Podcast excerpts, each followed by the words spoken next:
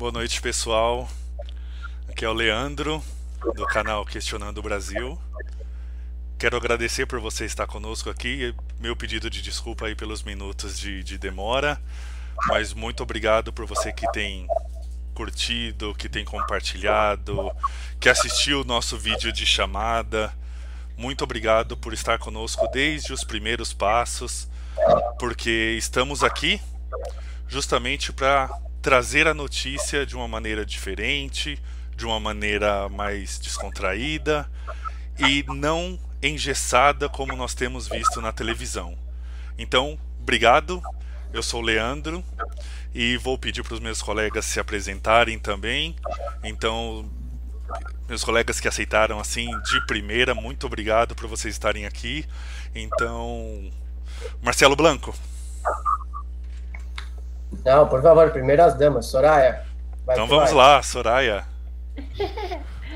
Olá, prazer, eu sou Soraya, sou advogada, sou é, apaixonada por política, descobri faz pouco tempo, mas descobri por alguém me falando que sou, a gente nunca se percebe, e porque eu gosto de justiça, não à toa escolhi direito, e é isso, estou aqui para agregar conhecimento, valor e me divertir com vocês também. Obrigado. Bom, então quem? Washington. Olá, Olá Marcelo, com você. Opa. Você. Valeu. Bom, gente, meu nome é Marcelo, é, tenho 30 anos, sou, sou formado em administração, sou apaixonado por números, é, como está na chamada, eu sou inconformado com a política brasileira, gosto muito de debater política, o cenário atual, tanto da política quanto da justiça brasileira. É, aqui acho que não vai ser nem um pouco um formato quadrado, não tem papas na língua. E vamos conversar. Aqui é um bate-papo entre amigos, um bate-papo de pessoas que entendem ou pelo menos estudam o assunto e é a forma mais leve de levar esse conteúdo para vocês. Espero que vocês gostem. Obrigado, Washington. É isso aí. Eu sou Washington, eu sou especialista em tecnologia, sempre gostei de política, sempre gostei de discutir questões que envolvem vida em sociedade, que, que envolvem questionamentos a respeito da própria vida. Eu sou um questionador. e, enfim, é isso aí. Vamos trazer conteúdo para vocês de uma maneira descontraída e diferente do que você está acostumado aí na mídia mainstream, com certeza. Legal, obrigado, gente. Então, como prometido, nós vamos discutir aqui alguns assuntos que estão é, bombando durante a semana. E eu queria começar com a notícia né, do, sobre o Rodrigo Maia. Ele comemorou a decisão da Anvisa sobre a vacina, comentando inclusive que evita uma CPI. Né? Ah, abro aspas para o Rodrigo Maia a Anvisa, felizmente, toma uma decisão que nos dá mais tranquilidade, porque estávamos caminhando para propor uma CPI de investigação dentro da Anvisa para que os responsáveis sobre esse atraso de uma decisão da agência, que é de Estado e não de governo. Foi porque eu já tinha proposto investigação das irresponsabilidades que eu espero que tenham parado hoje, de alguns técnicos da Anvisa em relação à saúde da população brasileira, Fecho aspas. O presidente da Câmara, Rodrigo Maia, do DEM, disse nessa quinta-feira que a decisão da Anvisa contra a, a, a, decisão da Anvisa de aprovar o uso emergencial da vacina contra o Covid-19 evitou, por enquanto, a decisão de uma CPI. Uh, ah, Soraya. É, Rodrigo Maia, né? Vamos falar de Rodrigo Maia.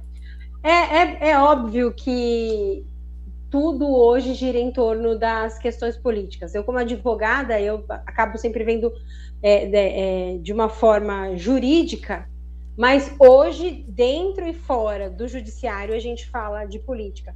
E, para mim, a postura do, do Maia de falar sobre uma CPI, sobre a vacina, por causa de, de uma postura de acelerar a decisão da Anvisa sobre uma, uma vacina emergencial é um, um ato puramente político.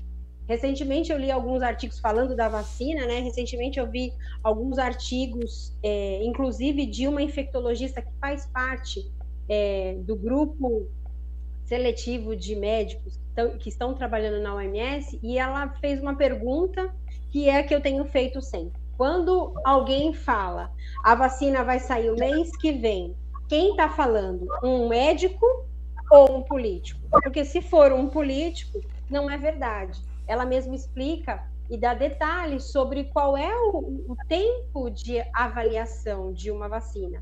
Entre eles, o pós-vacina, né? E a gente não tem esses dados porque a gente sabe que isso não passou. Então, é, forçar a, a Anvisa a, a ter é, essa, essa corrida para liberar essa vacina, ainda que é, emergencialmente, é com certeza um ato político para garantir aí, a gente sabe, as próximas eleições tanto do, do próprio Senado quanto do, do da, da, Câmara dos Deputados, e provavelmente a gente já está falando em 2022. É, eu, eu concordo muito com, com a Soraya, porque assim, a gente tem três vacinas concorrendo, não concorrendo, mas nessa corrida para aprovação de todas as fases de teste. É, então tem a da AstraZeneca, tem a da Pfizer, tem a da a da China também, que é a Coronavac, popularmente conhecida, e ainda as das mais avançadas, que hoje é a da Pfizer, que foi se aprovada a, a, fase 3, é, tem que ter embasamento técnico. Você, é o que a senhora falou, você dá uma data sem ter um embasamento técnico de pessoas que estão ali e querer aprovar laudos e, e acelerar a Anvisa de uma forma que podem se atropelar as coisas, totalmente político, você esquece da pessoa. Você está jogando o pânico de uma população para tentar aprovar uma coisa a forceps. Então, assim, para mim, é, tem que ser, é o que se fala desde o começo, tem que ser técnico, tem que ter a comprovação da eficácia tem que ter a segurança dos protocolos de, de da Anvisa como um todo. Washington Souza, é, é uma decisão política? Eu vou deixar uma pergunta aí para a Soraya, como que o Rodrigo Maia ia conseguir articular essa CPI é, na sua visão? Qual seria o, obje o, objeto de investigação dessa CPI se ele fosse levantar essa CPI? Eu vou, eu vou jogar essa bola para ela. Olha, primeiro eu acho que é um blefe. Mas no Brasil, na política brasileira, tudo é motivo de tudo, né? De CPI, de ação judicial. A gente estava aqui antes de começar falando das ações movidas por partidos políticos no STF, mas eu acho que a estratégia dele principal seria o fato de que o presidente da República tem uma postura anti-Coronavac, né? Ele, ele demonstrou isso porque, é, na visão dele, na minha também, é, o João Dória tem feito da vacina é, um, um marketing próprio, né? Então ele, eu acredito que a ideia seria é, é, demonstrar que dentro da Anvisa há pessoas interessadas em impedir o avanço da, da vacina em favor aí de, do partido político do presidente, de pessoas envolvidas ao, ao meio aí da, da presidência da República. É, eu estou com você, eu concordo que seja um blefe, né? Porque ele está tentando é, capitalizar politicamente aí toda essa toda essa situação, né? Existe aí um embate político direto, um confronto político direto entre o João Dória e o Bolsonaro, e a população, enfim, fica no meio disso tudo, sofrendo as consequências da desconfiança. Mas é, é de fato, é como você menciona, toda essa conjuntura de fatores, ainda assim, acho que não não implicaria num objeto de investigação da CCPI, ou seja, é um puro blefe, mas é, a gente consegue aí, pelo menos com essas declarações do Rodrigo Maia, entender que na realidade o que ele quer é, é, entrar nesse embate aí como uma espécie de centro moderado, uma espécie de uh, como a gente costuma falar, né? O cara quer, quer apaziguar os ânimos para ser o, o, bom senso na situação. Quando na realidade a gente vê aí o que ele sempre faz, que a gente já está acostumado a ver, que é se aproveitar politicamente de todas as situações, seja contra o presidente da República, seja contra os seus outros adversários políticos. Bom, posso complementar esse, esse jogo político aí? É, eu estava lendo em alguns jornais de referência é, e falando especificamente desse jogo político, atrelando até ao Dória, é, hoje o Dória não é unanimidade no PSDB. E um, um dos ganchos políticos que podem catapultar ele para 2022 é justamente emplacar essa vacina.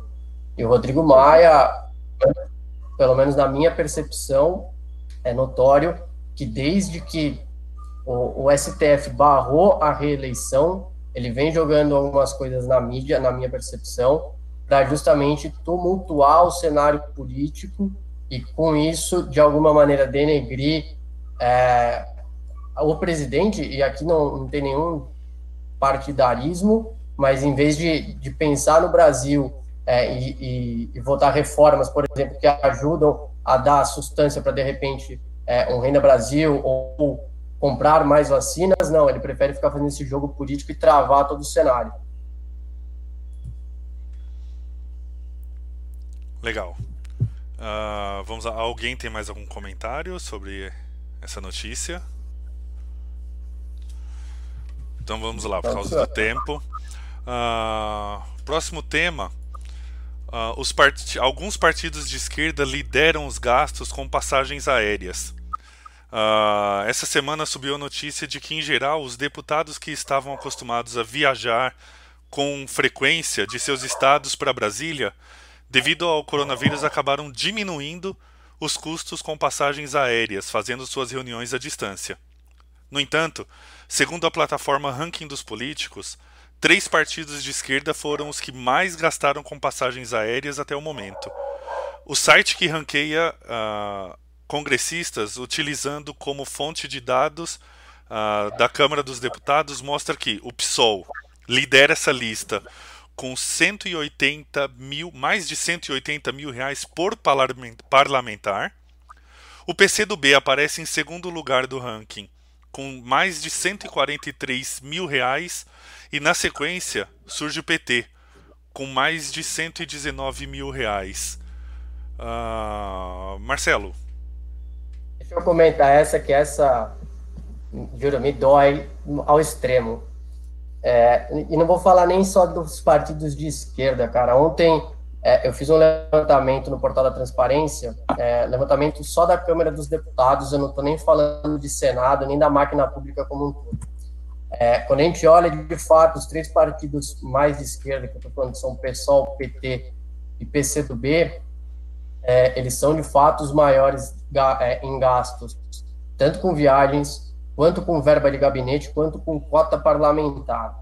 É, então, eu estou falando, por exemplo, de verba de gabinete, por deputado do PSOL esse ano saiu do nosso bolso 970 mil reais só para manter esses benefícios que eles têm direito de assessor, de moradia, todos, sem exceção, todos os deputados do PSOL, do PT e do PCdoB usam é, o, o apartamento funcional. E aí, aproveitando esse, esse ensejo, eu fui olhar mais alguns partidos, porque assim, não necessariamente é só de esquerda, a gente fala muito esquerda e direita, esquece de olhar os políticos como um todo. E aí eu levantei também o MDB e o DEM, que são partidos, um de centro-direita e o outro de, considerado de direita, que é o DEM. E esses caras, eles, a gente tem um gasto por deputado de verba de gabinete na média, 930 mil reais. Quando a gente fala de cota parlamentar, por deputado, a gente está gastando esse ano 260 mil reais todos eles, sem exceção, usam o, o apartamento funcional. O que, que eu quero dizer com isso? Hoje a gente tem uma classe política, na minha visão, que está mal acostumada. Por que, que eu falo isso? Quando a gente pega um partido novo, e aí eu vou citar nominalmente alguns caras que eu acompanho, deputados que eu acompanho, Thiago Mitral, Marcel Van Hatten, Vinícius Poiti, Paulo Ganime, esses caras eles têm as mesmas funções. E hoje, se a gente pegar os gastos do Partido Novo, caras gastam 40% desse valor. Então, no ano, esses caras, por deputado do Partido Novo, a gente gastou 400 mil reais em verba de gabinete. É, nenhum deles, absolutamente nenhum deles, usam o apartamento funcional. E convenhamos, para um cara que ganha 33 mil reais por mês, cara, você não precisa de um apartamento funcional. Você consegue muito bem pagar um, um aluguel, um Airbnb, sendo que você trabalha três vezes por semana. Então, assim, é a classe política ainda mais uma pandemia que não fez absolutamente nenhuma concessão de cortar salário, de cortar verba. A reforma administrativa, falando do Rodrigo Maia de novo, está sentada em cima, porque é, a parte do. O presidente já entregou, inclusive, a, a do poder dele. Então, assim, a classe política brasileira hoje está muito mal acostumada e o brasileiro tem que se indignar, porque eles custam muito para o nosso bolso. Soraya, com esse salário você pagaria o seu aluguel? com certeza, né? Dá para pagar aluguel, dá para pagar a escola das crianças, dá para pagar bastante coisa. É, mas, mas, você sabe, assim, que o, o que mais me indigna em relação a, a essa questão é a hipocrisia. A hipocrisia, para mim, é o que grita nos meus ouvidos. Porque quando a gente fala de um partido socialista, um partido que idealiza um socialismo, ou alguns que têm no nome o próprio comunismo, existe uma ideia central de igualdade entre as pessoas, né? Mas é é a maior de todas as hipocrisias, porque na verdade a última coisa que se pensa é em de uma vida de uma pessoa que tem um emprego privado. Então, por, por exemplo, no meu caso, um advogado, ele começa, o advogado júnior hoje, o salário dele é R$ 2.500, pasmo. O advogado júnior tem esse salário ridículo, R$ 2.500. Quanto ganha um concursado que entra no comecinho é, é, da vida na procuradoria? Ele já começa com duas, três vezes mais que isso, com todos os benefícios. Então, essa hipocrisia que eu acho que a gente precisa brigar, não só em relação à postura dos partidos, que aí é descarada mesmo, mas de um modo geral, ou busca liberdade para o privado chegar a esse patamar, ou então a, a, a reforma administrativa precisa acontecer de tal forma que iguale o, o brasileiro, né, de uma forma mais homogênea. Não igualar no sentido do socialismo, mas igualar no sentido de oportunidade. Sim, Washington Souza, você acha que, é, que é, essa maneira de, de igualar é o caminho?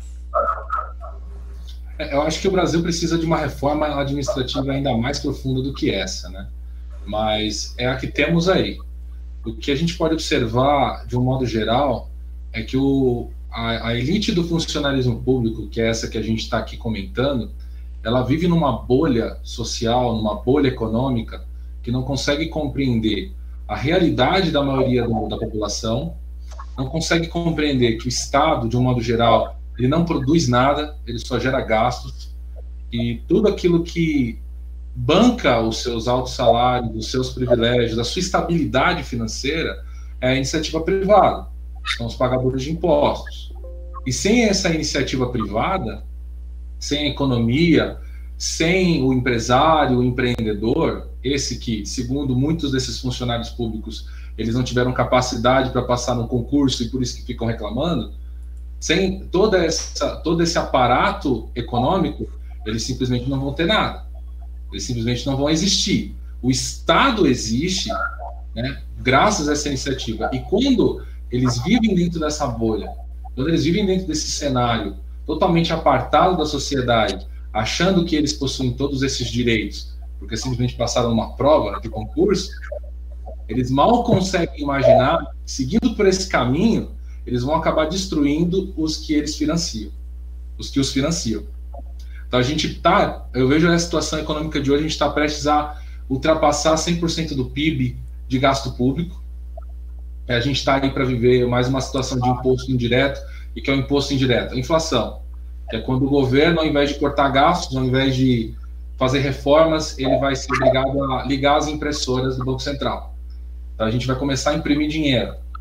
Então, quando isso acontece, quem recebe o dinheiro na ponta, ali do começo, não sofre as consequências. Funcionários públicos, funcionários de grandes estatais, é, políticos, eles não sentem a perda do valor do dinheiro porque eles são os primeiros a receber.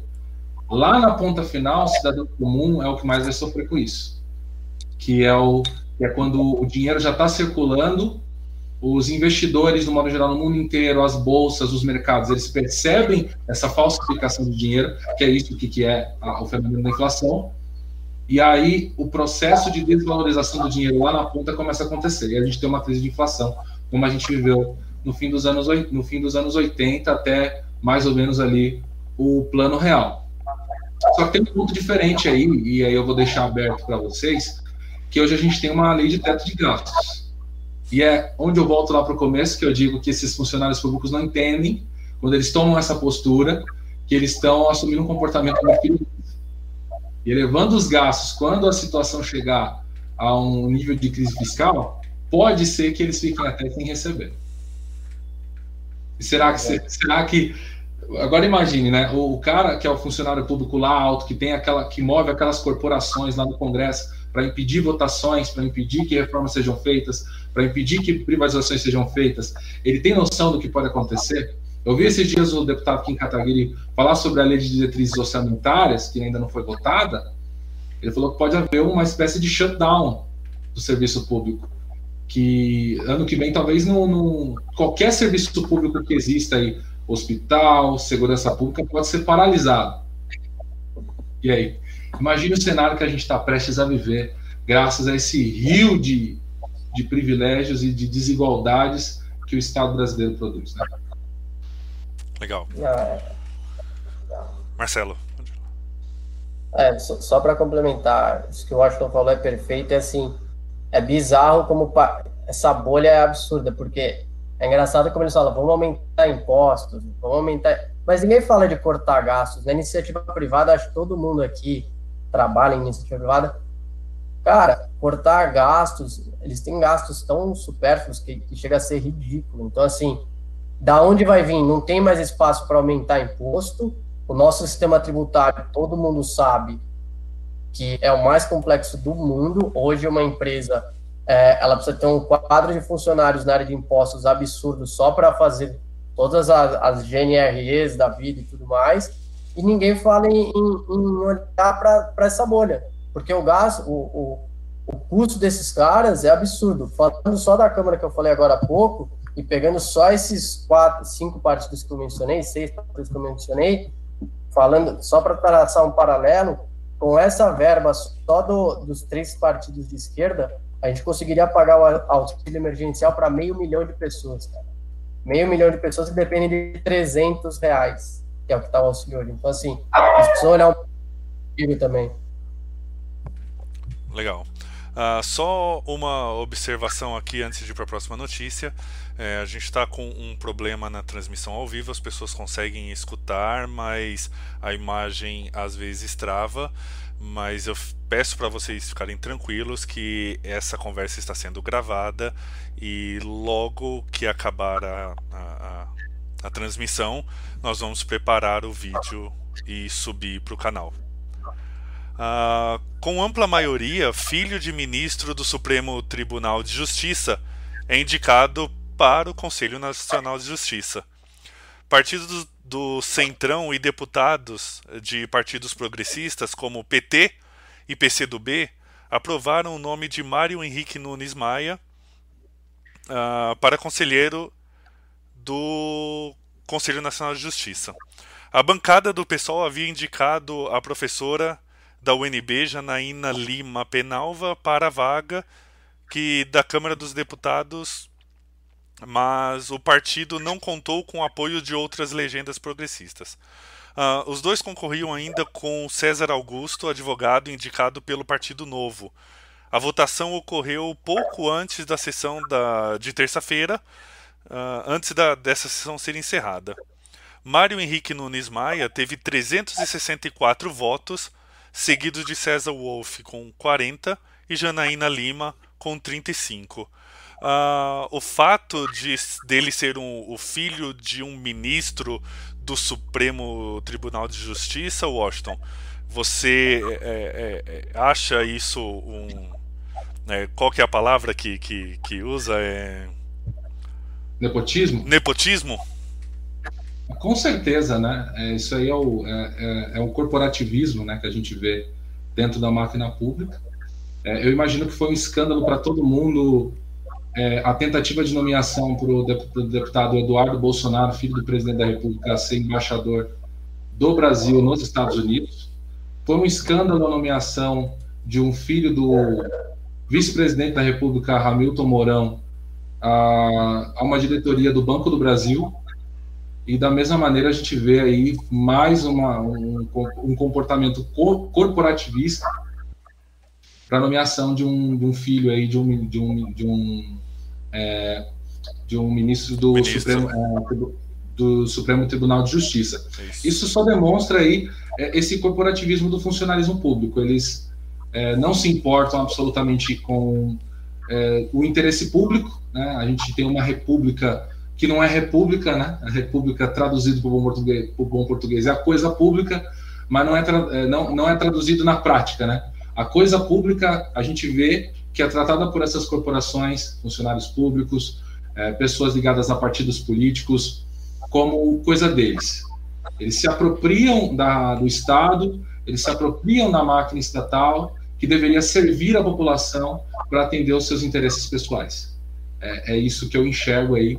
E, e, e, não só uma questão de legalmente, acho que a Soraya pode explicar melhor para a gente aí a questão legal, a questão jurídica da coisa, se pode se configurar nepotismo, mas olhando para o aspecto ético, olhando para o aspecto moral, isso é sem dúvida nenhuma uma tragédia aí que a gente pode não perceber a, a, acontecendo em outras esferas, mas por ser alguém peixe grande lá em cima, a gente acaba recebendo a notícia, mas é uma tragédia da nossa do nosso estado, né? Que em vez de servir a população, serve os interesses políticos. engraçado que é sempre os mesmos partidos que votam a favor desse tipo de coisa, né? Sempre Dessa, os mesmos. Sempre os mesmos nomes, e a gente vê aí que infelizmente ainda é minoria é, os políticos é, que representam aí, de fato a, a vontade popular, que, que uma justiça, que há um serviço público de saúde, que são estatais ou até mesmo a privatização delas, é, sendo discutidas de fato pelo interesse das pessoas que, que bancam isso tudo, que somos nós, pagadores de impostos. É, ainda é uma minoria, né? A gente torce para que isso melhore, né? a gente vê só poucos deputados ali do Novo, um ou outro ali independente, mas ainda essa máquina, esse, essas corporações ainda são gigantescas dentro da política e segue aí o seu curso aí que durante longos anos a gente vê aí passar pelo nosso país. Eu vou jogar a bola para a Soraya, Ale. É, você consegue explicar para a gente aí se juridicamente a gente podia falar que isso é um nepotismo? Não, assim, juridicamente não. O nepotismo ele está ligado a, a cargos diretamente ligados, né? Nesse caso foi uma indicação e teve uma votação, então não é um nepotismo. Mas a, aqui eu tenho uma visão complexa, e aí, como você faz, hoje eu vou jogar para vocês para refletirem.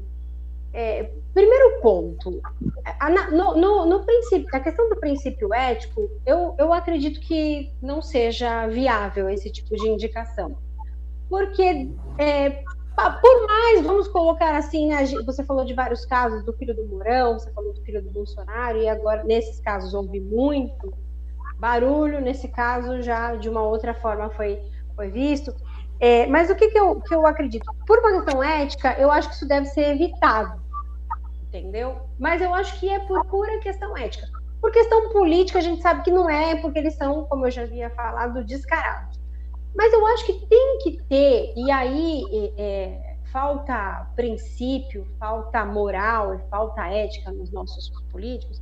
Eu acho que poderia haver a possibilidade de situações semelhantes acontecerem, desde que houvesse um mérito da coisa. A questão toda, para mim, essa é minha opinião, tá? Não é tanto sobre quem está sendo indicado, se ele é filho, se ele é parente, mas se ele tem o um mérito, se ele tem um currículo, se ele tem um portfólio para aquilo. Infelizmente, como a gente está vivendo num tempo que a política brasileira, é, as pessoas falam, falam, de política, já, já pensam em corrupção, já fe, pensam em, em Lava Jato já pensam no pior do que da política, que na verdade isso tudo não é política, mas é politicagem, é, e, e, e, deixam de, de fazer uma, uma, avaliação mais pura e simples. Porque, veja bem, quando você está numa empresa e alguém é, indica aquela pessoa, tem empresas que acham isso muito bom, porque, poxa, eu confio naquela pessoa que está indicando não tem esse tipo de currículo. Ah, foi indicado por alguém. Então, poxa, fulano indicou, então como eu gosto do trabalho do fulano, eu posso confiar na palavra dele. mas é, na, no, na, na, politicagem brasileira a gente não pode confiar em ninguém. Então, o novo, de repente, se o novo indica alguém é, de, que seja parente de alguém, porque é parente, vai perder é, é, a oportunidade de se avaliar o currículo daquela pessoa. Então, eu acho que tem esses dois fatores que, que ao meu ver, a gente precisa avaliar. É, primeiro é a questão moral da, da, da politicagem brasileira, que a gente não tem mesmo. É, isso precisa ser modificado, né? Quando se fala de república, como o Washington falou, da coisa pública, a Constituição brasileira já deixa bem claro que a gente não tem uma república é, é, pura. Quando a Constituição fala que o poder emana do povo através do seu voto, quer dizer, através de seus representantes, não é uma república pura. Né? Então, você fica na, à mercê é, é, de, de alguém. Você precisa tentar confiar naquela pessoa. E quando aquela pessoa entra ali, ela automaticamente se corrompe. Essa é a realidade. Acho que até a, a, a própria máquina funciona pela corrupção hoje, né? Isso que a Lava Jato demonstrou. Então, se tem por um lado isso, se, eu, se existir, se existir a confiança, eu acho que o currículo precisa ser sempre avaliado em primeiro lugar. É, é, porque você pensa, imagina que eu, Soraya, fiz direito, mas meu pai também seguiu uma carreira política. E eu tenho interesse em seguir, então eu sou de direita. Eu vou ser massacrada, porque vou como os filhos do Bolsonaro. E aí não estou defendendo se eles são certos ou se são errados, mas o fato em si. Então, se eu tiver interesse em, em, em caminhar no mesmo, na mesma direção, automaticamente você, você é impedida por isso. Então, eu acho que é uma avaliação médica e moral mais do que de, da pessoa em si que está sendo indicada. É, eu acho, só aproveitando o gancho, é, não é errado, mas não é de bom grado. E tem uma coisa que, que é necessária, que tem que ser feita, que é a tal da sabatina. Hoje a sabatina é, é mera formalidade, porque as perguntas não necessariamente são respondidas. Quando são respondidas, é, é de um jeito completamente sabonete, então ninguém fala efetivamente. E assim, é só para falar que existe. É, é, a visão que eu tenho hoje. Pega o, o Cássio hoje, quando foi feita essa batina no, no STF. Tinham questões importantes a serem feitas que não foram, e, tipo, foi, foi mera formalidade. Eu acho que tem uma coisa que precisa começar a acontecer mais, porque aqui a gente está falando muito da, dos acontecimentos lá. E, e, tem uma coisa que tem que acontecer, que é a população começar a se interessar. E não tipo assim, ah, é desse jeito. A partir do momento que a gente deixa é desse jeito, e aí sendo um pouco até filosofal, quando os homens bons se calam, os maus prevalecem. E assim, a gente não pode ficar quieto, a gente não pode deixar passar tem que cobrar e não é cobrar A ou B, é cobrar todo mundo, porque querendo ou não, quem colocou toda todo esse bando de políticos lá, sejam bons ou ruins, foi a gente. Então, a gente tem que cobrar. Legal, obrigado, gente. Uh, rapidinho aqui, porque o nosso tempo tá, tá curto. É, o STF deu 24 horas para mim explicar os relatórios de Flávio Bolsonaro. A decisão foi da ministra Carmen Lúcia e endereçada também ao general Augusto Heleno, chefe do Gabinete de Segurança Institucional. A decisão ocorreu três dias após a revista Época publicar a reportagem informando que a BIM fez é, ao menos dois relatórios de orientação para Flávio Bolsonaro para que os seus defensores obtivessem documentos que anulariam o processo. Em seu despacho nessa segunda, Carmen Lúcia classifica a suposta produção dos relatórios como grave. Ela afirma que o tribunal considera ilegítimo o uso uh, de órgãos estatais de inteligência para atender interesses particulares de qualquer pessoa. Soraya. É, ao meu ver, decisão assertiva dela, né? Eu, eu, eu, juridicamente falando, qualquer produção falsa de prova é crime. Então, se realmente houve essa produção desses relatórios, é, não tem o que fazer, tem que, tem que cobrar. E gostaria, na verdade, que essa postura ela fosse adotada, por exemplo, no processo que o, do, do nosso ex-querido presidente Lula é, pelo STF de dar andamento ao processo para que não haja prescrição, né? Então, eu, eu, a minha única ressalva nessa questão, acho que a, a postura dela é assertiva, deve cobrar, é, deve se tomar a, a atitude legal, é, é de, de, forma é, é, a, a, chegar realmente à verdade dos fatos, mas o que eu, fa o que eu sinto falta é, é, que o STF não tenha uma postura política, mas que ele seja imparcial em todos os processos e que ele avalie os processos de maneira é, limpa para que a gente tenha de fato justiça. É, nós, já, inclusive, falamos aqui sobre algumas decisões é, do, do, do, Supremo que interferem diretamente no, no, no, nas atitudes, nas ações do, do governo, e isso tem, tem se repetido algumas vezes. Mas, Marcelo, uh, você achou assertiva também a, a decisão da, de Carmen Lúcia? Cara, é, eu, vou, eu vou expor minha opinião, mas aí eu vou voltar uma questão para a Soraya, já que é para perguntar para ela, eu vou perguntar para ela também, porque ela que manja desse assunto. É, eu acho assertiva a decisão, é uma acusação grave, na minha opinião. É, entretanto, é, eu tenho uma ex-namorada que ela foi, ela era advogada, e ela sempre falava assim: o ônus da prova cabe ao acusador. Então, uma vez que teve a acusação pela reportagem, é, eu não lembro qual foi o veículo, ele não deveria também apresentar a prova? É, na teoria, sim. No direito criminal, o ônus da prova é de quem acusa, né? E, e caberia a ele o silêncio. O que a gente, o que a gente precisa tomar cuidado nesse sentido, e, e, não existe, de fato, é uma discussão muito grande em relação à prova negativa, quer dizer, como é que eu provo que eu não fiz, né? É difícil isso, mas nesse sentido, é, os relatórios, eles foram indicados na reportagem, e eu acredito que há aí a, a, a informações além daquilo que a reportagem tem. A gente viu durante as eleições do para presidente, um, é, uma discussão semelhante a essa, no, né, no, sentido de que foi, foi uma reportagem, eu não me lembro o caso, mas é muito semelhante. Houve uma reportagem que fez uma denúncia, e aí, por causa dessa reportagem, levou-se a discussão ao STF, e o STF ficou segurando para saber se viria. Vocês lembram desse, desse caso? Para saber se viriam mais provas. E não veio, então esse processo foi arquivado.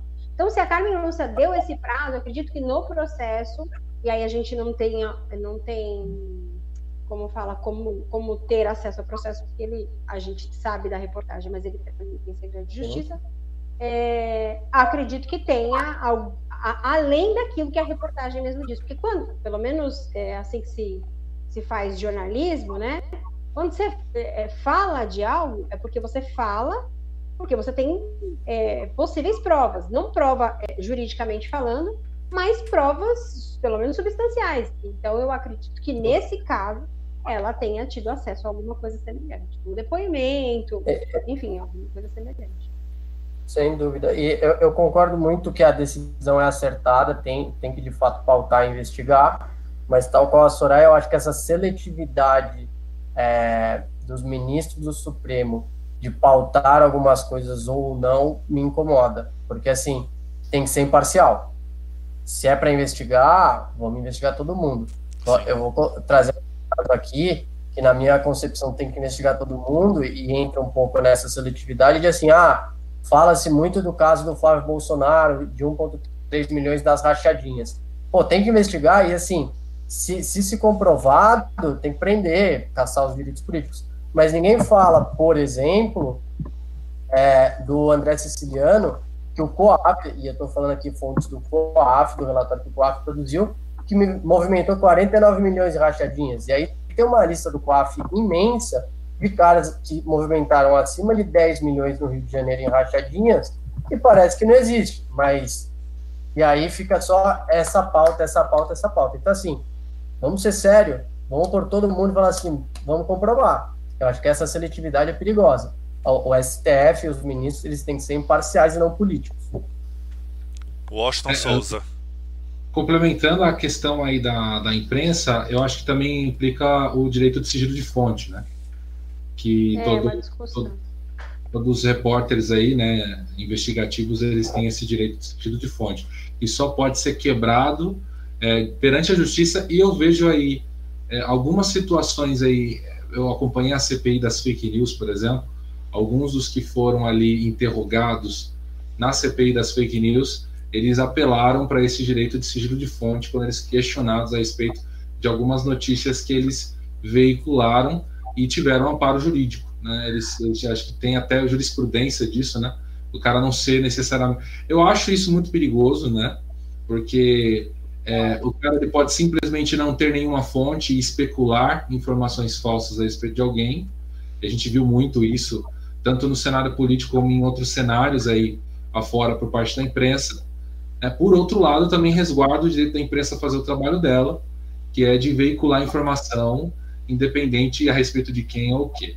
Mas é, saindo um pouco dessa discussão é, objetiva, é, a minha análise pessoal é que eu vejo tanto uma seletividade por parte dos ministros do Supremo, como também vejo uma seletividade por parte da imprensa. Porque o próprio André Siciliano ele é investigado, e se não me engano, ele tem aí alguns processos que estão em andamento na justiça que, inclusive, impediram de assumir como governador do estado do Rio de Janeiro, na ausência do Wilson Witzel, né? O Witzel ele está é, em processo de impeachment, não sei se já foi encerrado, é, não pode mais ocupar o cargo por conta das investigações que vem sofrendo. O, então, quem assumiria seria o vice, que também é investigado. O Rio de Janeiro não é para amadores, meus amigos. Também é investigado. E quem assumiria logo em sequência seria o presidente da Câmara, que também é investigado. E aí, o suplente da Câmara, né, o interino da Câmara que está aí governando o estado do Rio de Janeiro. Você vê que o Rio de Janeiro realmente não é para amadores.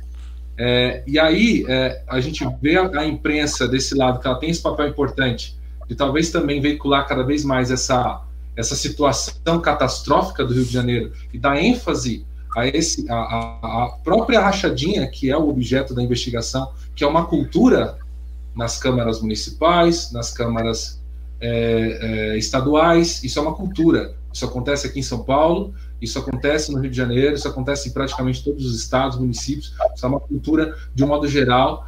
Poderia haver um trabalho da imprensa para, é, digamos assim, fazer uma exposição pública deste fato geral, porque a credibilidade da imprensa ela cai muito, ao meu ver, e também do Supremo, porque você vê que na realidade o problema não é a rachadinha. É claro que a gente tem que investigar, tem que prender quem é responsável pelo crime, quem cometeu o crime, isso ninguém tem dúvida, e nós, como cidadãos, a gente não pode idolatrar político nenhum, a gente tem que tratar todos iguais, só que a gente vê que o problema não é a rachadinha, é como diria, é, eu esqueci o nome do, do pensador é, de esquerda, o problema não é o problema, o problema é a revolução. então, o objeto que é a rachadinha, que é o problema que deveria ser resolvido, todos os responsáveis por esse tipo de cultura têm que ser punidos para acabar com essa cultura que atrapalha a nossa vida como cidadão, né? rouba o nosso dinheiro. Né?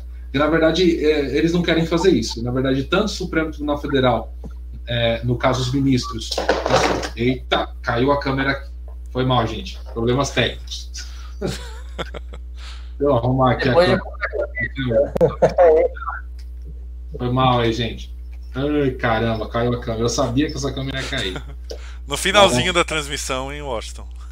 Bem no finalzinho da transmissão, pra você ver né, a sorte que eu tenho. Pô, gente, eu vou falar sem câmera. Senão vai dar Pode ruim. concluir, pode concluir. É, todos eles, eles não estão preocupados em resolver os problemas da sociedade, em ajudar e contribuir à sociedade de alguma forma a resolver esse problema, mas sim em um embate político, em, digamos assim, militar pelos seus próprios interesses. Eu queria só fazer uma complementação para a gente encerrar. Prometo que vai ser rápido. É, com relação a, a, ao jornalismo, essa comparação do jornalismo e do, do STF, eu, eu, penso um pouco diferente, porque assim, o STF ele tem uma obrigação da imparcialidade, é uma obrigação, tem que ser imparcial, não é uma opção. O jornalismo não, o jornalismo ele tem a opção de escolher o lado. O que eu acho que falta é o jornalismo, nascer o jornalismo que traga é, é, a verdade com imparcialidade. Né? Infelizmente, a cultura e a TV e, e, de um modo geral, também o jornalismo, ele foi engolido pelo, pela esquerda, de uma maneira bem. A, a escola foi engolida pela esquerda. Então, é, é nítido que, ou por ideal, ou por participação financeira, o jornalismo ele tem, é, na sua maioria, não todos, mas na sua grande maioria, tem uma tendência à esquerda. Então, é claro, vai fazer barulho para aquilo que convém. Mas o STF não pode. O STF não pode. O que falta é, para um STF funcionar é, é, é um, um, uma Câmara e um Senado que faça valer a responsabilidade do STF. Acontece que a gente vê, verifica assim de, de, uma maneira bem é, intensa que entre é, as partes há um conluio, né? Então você me mantém aqui, você engaveta os impeachments e eu te dou decisões favoráveis. É, é Para mim, é, não é uma, uma, numa, não é explicitamente ou diretamente assim, mas ao meu ver é essa conclusão que eu chego. Existe uma, um, um conluio entre é, é, Câmara e, e, Senado e STF nesse sentido, de, de estarem trabalhando em conjunto. E isso vai bem além do que a gente deveria assistir numa democracia, né? A ideia de ter um maior número de representantes é que a população estivesse coberta de segurança e não o contrário. A gente vota para saber quem são os nossos próximos inimigos. Ah, obrigado. Marcelo, muito bonito esse seu cenário de fundo aí, essa sua sala, muito legal. Verdade. um minuto aí para suas, para suas considerações finais. Primeiras damas, Soraya. Vai que vai.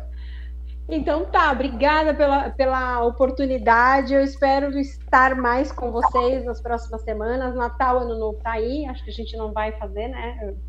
As lives no, nas próximas duas semanas. Então eu quero desejar um Feliz Natal para todos, um feliz 2021, né? É estranho, porque a impressão que eu tenho é que a vacina, a vacina, que o coronavírus em 1 de janeiro não vai mais existir, como se fosse só um pesadelo, mas infelizmente não vai ser assim, mas que a gente possa aprender a ser mais forte, né? E os fortes vencem as batalhas e que o espírito do Natal possa estar no coração de todos nós, trazendo esperança e paz. Obrigado, Soraya. Um grande abraço para você, para sua família. Uh, Washington, bonito quadro aí atrás, hein? Saudade de vocês também, você, a Mi. Cara, suas considerações aí, um minuto. Agradecer a oportunidade, pedir desculpas aí pela câmera. Tranquilo. A gente é limitado tecnicamente, a gente não é uma emissora de TV, a gente faz o que pode, a gente faz o melhor.